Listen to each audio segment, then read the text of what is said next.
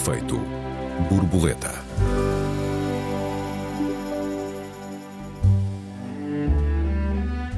Guerra é paz, liberdade é escravidão, ignorância é força. As palavras de Orwell ressoam hoje como nunca. Pode-se ou não contar a verdade numa guerra, pode-se ou não fugir à mentira. Bem-vindos ao Efeito Borboleta, eu sou o Joel Neto. Eu sou a Raquel Varela. Olá Raquel, boa tarde. Raquel, com que grau de desconfiança escutas a comunicação de guerra? Olá Joel e olá a todos os ouvintes. Bom, eu uh, escuto a comunicação de guerra já com, não só com total desconfiança, como eh, já assisto só para ver o grau absolutamente hum, descompensado, eu diria, em que nós entramos. Isto do lado ocidental, porque eu não escuto a propaganda de guerra uh, da Rússia, apesar de eh, receber uh, hoje em dia nas redes sociais vídeos disto e daquilo, uh, porque não tenho quaisquer meios neste momento para saber o que é verdade e o que é mentira. E, portanto, o que me surpreende não é o que é verdade e o que é mentira, mas é a quantidade de certezas que os jornais e os Estados e é muito difícil distinguir o que, é que é, o que é que são Estados e o que é que são jornais, nos têm dado. Também a escuto com muita desconfiança, porque uh, se há coisa que nós conhecemos bem na história é, enfim, aquela eh, frase famosa: a primeira vítima de uma guerra é a mentira. Uh, é verdade. Mas, é verdade, perdão. que é, nós conhecemos N casos na história, lembro-te de alguns e aos nossos ouvintes, os Estados Unidos entraram na guerra assegurando que o ataque ao Lusitânia por parte das tropas alemãs, isto na Primeira Guerra, um, tinha sido uh, um ataque a civis. Mais tarde comprovou-se que efetivamente haveria uh, material de guerra que tinha sido lá colocado eh, justamente para não, para não gerar desconfianças, porque ia no meio de civis, portanto, é aqui a questão dos, dos escudos humanos e dos civis já desde longe faz história. O Golfo de Tonkin, a entrada dos Estados Unidos na Guerra do Vietnã, com uma ação que se veio mais tarde a comprovar em que os Estados Unidos mentiram. Hoje sabe-se que os, os massacres da Bósnia em alguns casos, em algumas zonas, tiveram tantos mortos do lado uh, muçulmano, bósnio, a Bósnia, enfim, tinha muitas etnias, como do lado sérvio, que eram na altura os únicos vilões apresentados assim ao mundo ocidental. Guernica, durante muitos anos, uh, foi insistido pela propaganda franquista que Guernica tinha sido um ataque dos republicanos. E, claro, o mais recente para nós conhecidíssima, a absoluta tragédia. Ainda hoje eu penso que o mundo ocidental tem todo que refletir como é que foi possível a guerra do Iraque em nome de que haveria armas de destruição maciça. Recordo que isto foi apresentado à Europa. Na Europa, felizmente, houve manifestações. Em Londres foi mais de 2 milhões de pessoas, em Madrid, mais de um milhão de pessoas, recusando uh, essa deriva uh, contra o Iraque na altura, infelizmente, Portugal teve um papel uh, tristíssimo de mordomo dessa guerra uh, e, passado uh, o, alguns anos, o Chilcott, que foi o responsável por fazer o relatório do Iraque concluiu, passado sete anos de investigação, que não havia armas de destruição massiva, que era mentira. E Tony Blair limitou-se a responder uh, que uh, apenas executou o que os serviços uh, secretos lhe disseram. Eu recordo que no Iraque morreram 600 mil pessoas, a maioria, tudo indica, civis. E, portanto, Uh, quando olho e vejo a guerra da Ucrânia, e eu, enfim, a minha posição é que eu sou contra a invasão, mas não acho que a guerra se resume a discutir quem é contra ou a favor da invasão. Acho que a geopolítica, a geoestratégica, as guerras e o mundo hoje é muito mais complexo e nós temos que perguntar qual é o papel da NATO, o papel da União Europeia, o papel da China. Independentemente disso, eu acho que é muito difícil e fico absolutamente espantada com a facilidade com que jornalistas, editores, políticos, independentemente da sua posição, porque quer dizer, nós não precisamos de mudar de posição para dizer a verdade e nós não precisamos de pintar o lado que defendemos, seja ele qual for, como um lado, uma espécie de, de personagens uh, puras, não planas. E, portanto, nós aqui temos um, um Putin uh, que é a encarnação do mal e um Zelensky que é a personagem fofinha. Quando nós sabemos que a Ucrânia também não é uma democracia, tem uh, oligarcas, Zelensky é tudo menos uma personagem plana, aliás, envolvidíssima em escândalos de corrupção e outros, isso justifica ser invadido? Não, não justifica. Justifica que nós passamos a dizer mentiras ou ocultar verdades? Não. Mas nós estamos neste momento, algo que a gente já discutiu muito aqui, que é nesta situação absolutamente minimizadora da realidade, que é só se aceitam personagens planas, só se aceitam decisões uni decisões fanáticas, ou estás comigo ou estás contra mim, e portanto nada mais se pode discutir e é uma interdição do debate. Não sei o que é que tu hum. pensas sobre isto, ainda por cima tu, como jornalista, sobre terás um muita... olhar. sobre muita coisa que disseste, penso o, exatamente o mesmo, ou seguramente parecido. Não estou de acordo, no entanto, quanto ao facto de a Ucrânia não ser uma, uma democracia. Uh, é seguramente uma democracia imperfeita, disso não há dúvida nenhuma, e acho que vamos ter a oportunidade, com certeza, de voltar a falar sobre esse tema eh, ao longo do, do programa. Mas uh, não é uma democracia no sentido de que a Rússia não é uma democracia. As eleições são livres não há uh, perseguição uh, política, adversários políticos, portanto, não há uma série de, de, condições que definem aquilo que é uma ditadura, como é a ditadura de Putin, apesar da existência de, de eleições. Mas eu, se calhar, começava um bocadinho antes. Uh, como é evidente, a mentira está sempre presente no, no sistema internacional e está sempre presente na guerra, tanto na comunicação uh, de guerra como na própria comunicação no interior do, dos exércitos. Uh, os, os, exemplos estão, estão aí desde sempre e não são e não vêm só dos Estados Unidos, uh, de maneira nenhuma. Vem de todos os, os recantos do globo e, aliás, vem desde, desde que há história. Nem sequer são um, um exemplo recente. Nem sequer se trata de um problema recente. Agora, uh, de facto, um, um, um, grande exemplo recente, no sentido de que nos ajuda a perceber aquilo que se passa noutras guerras e noutras latitudes, é precisamente a guerra no Iraque, em particular no que diz respeito ao, ao espetáculo televisivo que foi a presença de Colin Powell na, na, na Assembleia Geral das Nações Unidas, defendendo que havia provas cabais da existência de armas de destruição maciça no Iraque e, portanto, persuadindo ou tentando persuadir a Assembleia Geral das Nações Unidas de que a guerra era não só necessária como inevitável.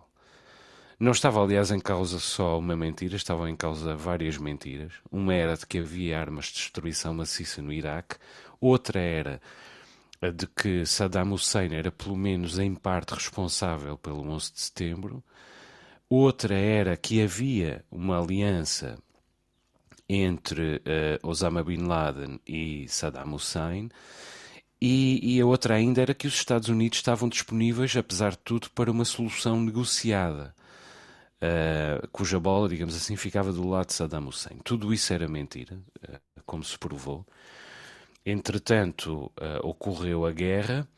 Uh, Colin Powell uh, já não foi o primeiro presidente negro da história dos Estados Unidos, mas George Bush reelegeu-se sem problemas. E, e, a verdade é que eu estou muitas vezes do lado dos americanos um, aliás, uh, os Estados Unidos foram os primeiros uh, a alertar para a, a inevit não a inevitabilidade, mas para a inexorabilidade do, do, do, da intervenção da, da intervenção da Rússia na Ucrânia e para a inevitabilidade de uma invasão. Uh, e estavam e tinham, tinham razão, os Estados Unidos, o Ocidente é a terra da paz e da, da prosperidade. Agora, é verdade que os Estados Unidos redesenharam o mapa, o mapa do Médio Oriente, uh, pelo menos em parte, e em grande parte, na verdade, à medida daquilo que precisavam, e fizeram a partir de uma mentira, de várias mentiras. Eu recordo as palavras de, de Emmanuel Kant: mentir é, é a maior violação do dever do homem para consigo mesmo. Agora, mentir tem quase sempre em política uma perspectiva utilitária. Uh, mente para abrir espaço à concretização de um, de um determinado objetivo. Às vezes esse objetivo é francamente mau, francamente censurável, mas outras vezes até pode ter uma certa nobreza ou, digamos, ser uh, globalmente positivo. A isso chama-se Realpolitik, tem-se chamado Realpolitik, é seguramente um dos elementos mais centrais da Realpolitik, o uso da mentira. Usa-se uh, muito frequentemente no tabuleiro internacional, inclusive mais frequentemente no tabuleiro internacional, porque na política interna há mais escrutínio e há mais custos, visto que há, uma, há um eleitorado e há uh, eleições um, para disputar.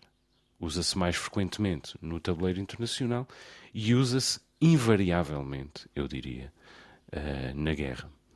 Um, e, e, eu creio, uh, para juntar aqui ao que tu estavas a dizer, já agora deixa-me dizer-te uh, uma nota.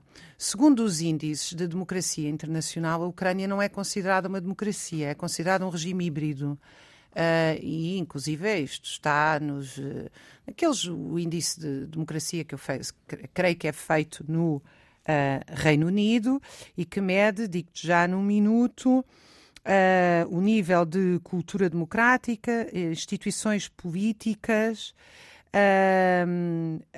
o acesso aos média, o pluralismo e as liberdades civis. Isto porque no Donbass havia perseguição às populações russófonas e mortos, uma guerra que o próprio Zelensky admitiu quando tomou posse, portanto, antes desta guerra.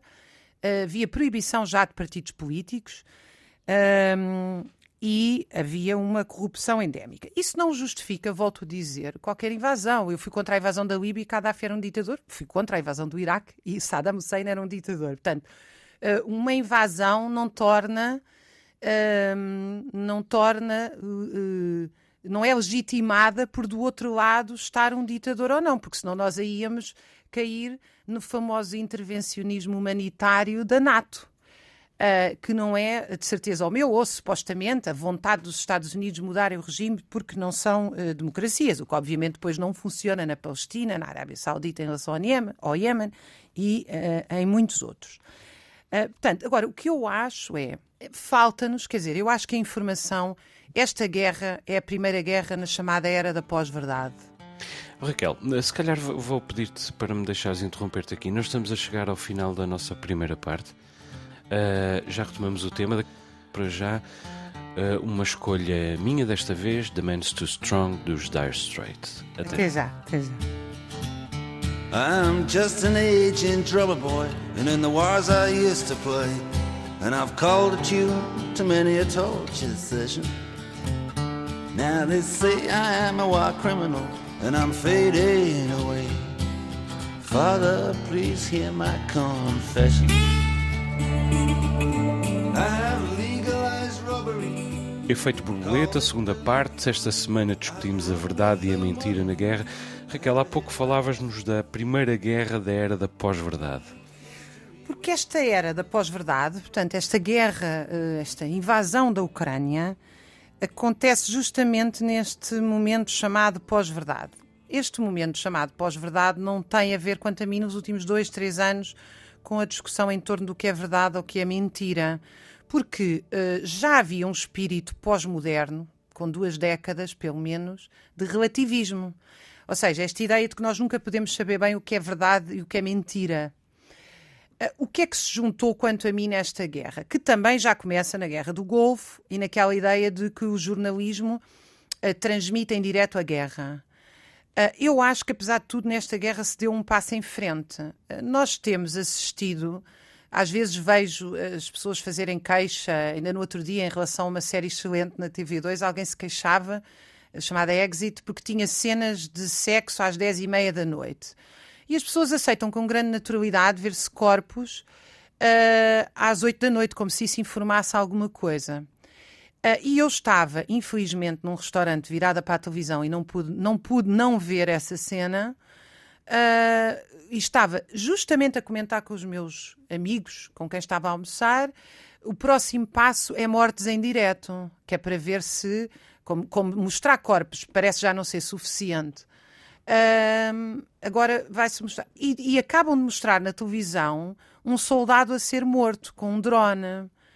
E eu pensei, realmente isto atingiu-se. Repara, nós não somos médicos forenses. A mim, um corpo não me diz rigorosamente nada. Eu, quando estudo o adoecimento no trabalho, eu não peço para ver os trabalhadores a ter ataques cardíacos.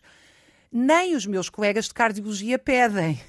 Quer dizer, esta ideia de que nós. O que se passou nesta guerra é gravíssimo e tem que haver uma reflexão quanto a mim, mundial, internacional sobre o jornalismo, e aqui os editores são chamados por uma responsabilidade acrescida, é os jornalistas passaram a fazer parte do esforço de guerra, ou seja, da propaganda. Porque mostrar mas corpos. fizeram. Sim, mas eu agora acho que é um nível. Repara, a ideia é que nós temos que sentir, não temos que perceber as pessoas não conseguem perceber o que é que são matérias-primas, o que é que são rios, o que é que é estratégico, o que é que são montanhas, o que é que é a história da Rússia, o que é que é a história da Ucrânia. Há N, eh, o que é que é a economia, mas uh, têm horas, normalmente até de repetidas imagens, porque também está caro fazer imagens e, portanto, repete-se, e às vezes até se repete a imagem sem ter nada a ver com o que está a ser dito. Uh, isso é mesmo este emotional turn do jornalismo. E eu volto a dizer, não é por nós sermos bombardeados com Zelensky e corpos que, ao sermos muito críticos disto que se está a fazer, que é uma propaganda ocidental, e eu volto a dizer, se estivesse na Rússia, eh, estaria certamente nas manifestações contra Putin e a suposta, eu nem sei qual é o eufemismo usado, é uma, não é uma intervenção. Intervenção humanitária da NATO, é o eufemismo da NATO. É uma operação especial. Na Rússia não se pode pronunciar a palavra guerra. Nós cá também não utilizamos a palavra guerra para as guerras da NATO. São intervenções da NATO. Portanto, Bom, é... com uma diferença, com uma diferença é que na Rússia ninguém pode usar a palavra guerra e aqui nós podemos usar a palavra claro, guerra. Quem claro. usa são os Estados, sim. Claro, mas repara. Mas faz diferença, mas faz diferença. Mas repara, há muitas formas de censura. Aquele realizador do Funeral de Estado, que é um, um filme delicioso, ucraniano, que criticou a Academia Europeia de Cinema por tê-lo por não ter condenado a invasão da Rússia e a seguir disse que saía da Academia Europeia de Cinema, é um grande realizador ucraniano, Leonitsa, uh, que fez um filme a gozar com o Stalin e o funeral, aquele, aquele carisma, líder carismático. Um, e a seguir foi expulso da Academia de Cinema Ucraniano porque uh, se recusou a aceitar que os, cinema, os cineastas russos fossem expulsos foi expulso, acusado de não respeitar a identidade nacional. Uhum. Eu acho que isto é preocupantíssimo, quer dizer, isto é um ambiente. Não há dúvida. Nós, nós falamos muito da, das fake news uh, e as fake news são, evidentemente, o problema, mas não são o único problema. Uh, são, evidentemente, um problema e são um, flagelo agravado pela existência da internet, uh, que dissemina tudo muito mais depressa que, que por sua vez também é agravada pela essência das redes sociais, que dissemina, disseminam tudo mais depressa e para uma quantidade de gente uh, muito maior. A técnica das fake news uh, tem três passos essenciais. Primeiro, criar uma mentira, ou uma inverdade, ou uma meia-verdade, definir uma estratégia para a divulgação dessa mentira que passa sobretudo pela diluição e pela ocultação da fonte, e em terceiro lugar, uh, se uh, correr mal uh, essa estratégia de divulgação dessa mentira, apagar o fogo não com um jato d'água, mas com um dilúvio que lhe permita, evidentemente, criar novos focos de preocupação e ocultar as pistas. E aqui uh, entra o papel da comunicação social, que serve como sistema de, de amplificação.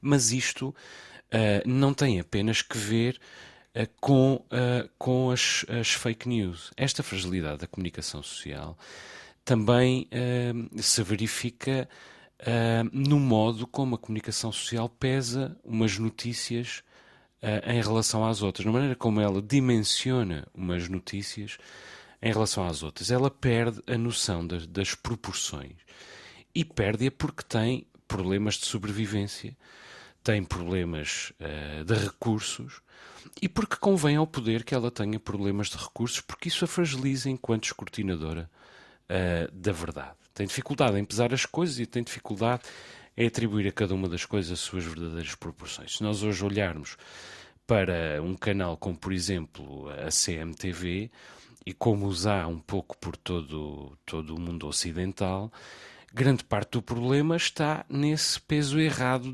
eh, dado às notícias. Quando nós passamos duas horas a discutir futebol, ou três horas a discutir um, um homicídio ou um acidente, nós estamos a, a, a, distorcer o verdadeiro peso que aquele um, acidente tem na contemporaneidade, na atualidade, no, no, na atualidade de um país. E às vezes a melhor maneira de mentir é uh, distorcendo o peso que cada uma das notícias tem. Dar pesos errados uh, às, às notícias. Que se torna uma outra maneira de mentir com a meia-verdade. Que é uma maneira, evidentemente, muito mais eficaz de mentir do que com a simples mentira, a meia-verdade. É, é uma maneira muito mais sofisticada e que dificulta uh, o, o, escrutínio. Nós hoje vivemos, evidentemente, uma batalha entre a verdade e a, e a mentira. Só que nunca foi diferente. Uh, pelo menos desde que há um sistema internacional. Basta irmos aos clássicos gregos para ver que a mentira já lá estava, nas grandes guerras do Mediterrâneo, e para ver que a meia-verdade uh, já lá estava também. Se nós pensarmos, por exemplo, na Segunda Guerra Mundial, um, quem foram os heróis da, nossa, da Segunda Guerra Mundial do ponto de vista ocidental? Um primeiro-ministro inglês que era também o campeão do imperialismo, um da presidente, na Índia e em tantos lugares, etc. Um presidente, também não lhe retira o mérito como chefe da resistência, essa, não é? Essa, essa, a verdade é esta. As duas coisas é eram reais. E é preciso conhecer essas duas realidades. E é o que, e é, o que é atual informação em torno da guerra uh, da Ucrânia e de todas as guerras ehm, não tem em conta, que é os, os matizes que informam as, as grandes personalidades. Além de Churchill, tínhamos, como herói de guerra, um presidente americano que acarinhava e promovia o apartheid. E tínhamos uh, um líder russo uh, que, creio que sobre o qual não será preciso dizer grande coisa, mas que perseguia adversários políticos, eliminava adversários políticos e, aliás, praticava o genocídio. Se nós pensarmos bem, ao pé de Stalin, Putin é um menino de couro, não é um genocida, nem tem o poder que Stalin tinha. Aliás, não é um genocida, nem é, nem é tão poderoso como, como era Hitler. Apesar disso, é um agressor, é um imperialista é um criminoso de guerra e é uh, um, um, homicida. Agora, para o combater, nós não temos é de endeusar aqueles que, que, de quem o defendemos. Zelensky era evidentemente um admirador de Donald Trump. Hoje nós endeusamos-lo, mas ele nasce como um trumpista. A sua causa é boa. Defender um país, defender um povo, defender a democracia, continua a dizer, por muito imperfeita que essa democracia seja, mas ele é originalmente um trampista e Trump foi o campeão da mentira. Aliás, um sociopata cujos efeitos só não foram mais nocivos ainda porque ele não conseguiu a, a, a, reeleição. Isso acontece ao longo de toda a história. A própria paz, historicamente, está pejada de mentira. Quer dizer, o que é que é o Tratado de Versalhes no, no fim da Primeira Guerra Mundial, se não a primeira semente do, do nazismo? O que é que conseguiu o Tratado de Versalhes se não reforçar a, a, toxico, a toxicidade da, da Europa?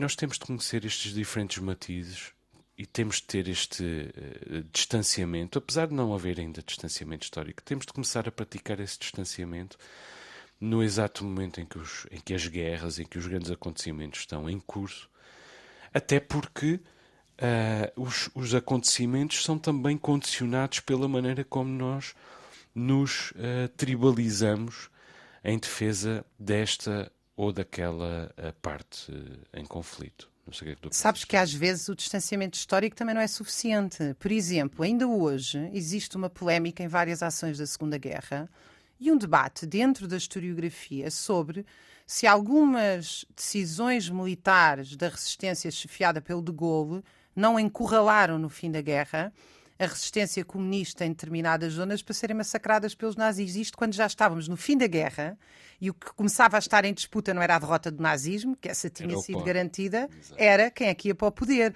Aliás, é conhecida a frase do de Gaulle, e sobre isso é indiscutível, a pedir para uh, a frase, a exigência, uh, que fossem os.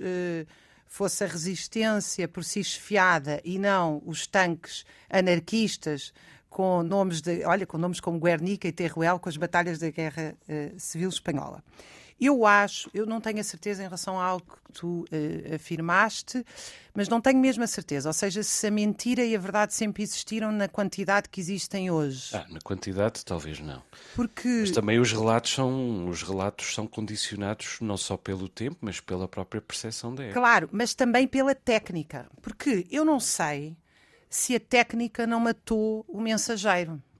Porque tu, para fazeres uma. Primeiro, verdade e mentira existem aquela maternidade em Mariupol ou era realmente, uh, tinha sido, os neonazis tinham usado pessoas como escudos humanos, ou criaram uma encenação, ou uh, não tinham nada disto e foram bombardeados pelos russos que queriam infringir baixas civis. Al alguma coisa aconteceu ali. Ou não aconteceu tudo, coisas. não é? Ou outra coisa qualquer. Um jornalista, para o saber, enfim, Mariupol acredito que seja difícil, mas para saber isto é preciso investigação. Isto não se faz ao minuto, isto não se faz em direto. Nem se faz sem dinheiro. Portanto, é completo. E nem se faz sem saber. E tu aqui vou entrar num terreno teu que eu acho que é muito importante, que é, por exemplo, nós antes tínhamos jornalismo especializado. Uh, e o jornalismo especializado, eu, por exemplo, não distingo um míssil de um very light numa luz na televisão, não é? Uh, uh, a propósito de, de que os russos estariam a bombardear com mísseis de Chernobyl. Depois, passado um bocado, veio imediatamente um general dizer que aquilo não era nada de mísseis, eram uh, very lights para iluminar a central. O que se verificou, pelos vistos, verdade. Uh, pelos vistos, volto a dizer. Uh, agora, uh, veio uma notícia que foi completamente ridicularizada nas redes sociais de um suposto fugitivo de Mariupol que teria nadado 20 quilómetros. E alguém lembrou imediatamente que o mar uh, em causa tem 3 graus, que ele não podia ter nadado 20 quilómetros. Eu estou a dar casos um bocado básicos, daqueles que qualquer pessoa, ou a maioria das pessoas, nota que isto é uma mentira uh, patética. Mas há muitos outros que exigem um grau de especialização e que esta notícia ao minuto estas uh, não haver jornalismo de investigação ou jornalismo especializado, não haver redações e, portanto, o medo impera dentro das redações, neste caso o medo do desemprego, e aqui os editores têm um papel fundamental, eu acho que potenciaram muito mais e há um elefante na sala. As redes sociais têm muita desinformação, mas a notícia ao segundo é o paraíso da desinformação. Ela é, está uh, à partida eu diria que está o caldo entornado, porque evidentemente eu não posso estar a comentar, a concluir e a decidir o que é que acontece em direto. E digo, não senhora, estão ali os corpos. E depois vêm não sei quantas pessoas e dão 10 versões diferentes. E depois diz, não senhora, é preciso uma investigação. Ou seja, eu acho que há aqui um problema, esta ânsia de transmitir 24 horas por dia, eh, se calhar criou uma situação também criou o seu contrário, é o que dizem os advogados do diabo, que é depois também há lá pessoas a filmar o outro lado e assim nós conseguimos ter acesso às duas versões. Eu não sei, eu sinceramente sou muito avessa a esta ideia de que nós podemos concluir alguma coisa passado uns minutos ou umas horas. Sim, e depois há a dimensão pop da informação. Nós, nós confundimos muito uh, hoje uh, informação com entretenimento e entretenimento com, com informação. Uh, e deixamos-nos levar por isso também na nossa própria pesagem. da, da matéria informativa. Em relação à Ucrânia, por exemplo, nós temos dito que Zelensky é um mestre da comunicação. E é. Mas não quer dizer que Zelensky esteja a ganhar a guerra de comunicação a Putin. Vamos a ver, a guerra militar uh, não está a correr bem, já esteve a correr bastante mal e pode voltar a correr bastante mal à Rússia. Uh, a guerra económica começa a correr bastante mal à Rússia e eu creio que ainda vai correr bastante pior. Na verdade, a única guerra que talvez não esteja a correr tão mal à Rússia é precisamente a da comunicação. Porque Zelensky é um sucesso mundial, com as suas t-shirts verdes, a sua barba de três dias, os seus discursos com paráfrases famosas, escolhidas à medida de cada país para que comunique. Ele encarna o, o herói popular ocidental, prepara-se todas as manhãs para isso. Só que Putin comunica para um público completamente diferente. Para um público, aliás, para o qual a dicotomia que aqui está em causa é a, a dicotomia entre um estadista, Putin, e um miúdo, Zelensky. E é um público que pensa de uma maneira diferente da nossa e que tem interesses diferentes dos nossos. Quer dizer, é o chamado, o bloco dos chamados uh, ou antes chamados países não alinhados, são as grandes potências africanas, é a Índia, é a China, é a Síria, é a Venezuela, o Brasil, Cuba. E esses países estão todos, em alguma medida, a bordo com Putin. Um, esses países, e aliás outros, como Israel, que quer ser árbitro, quer manter-se manter -se neutral e, portanto, não é, pelo menos não é hostil.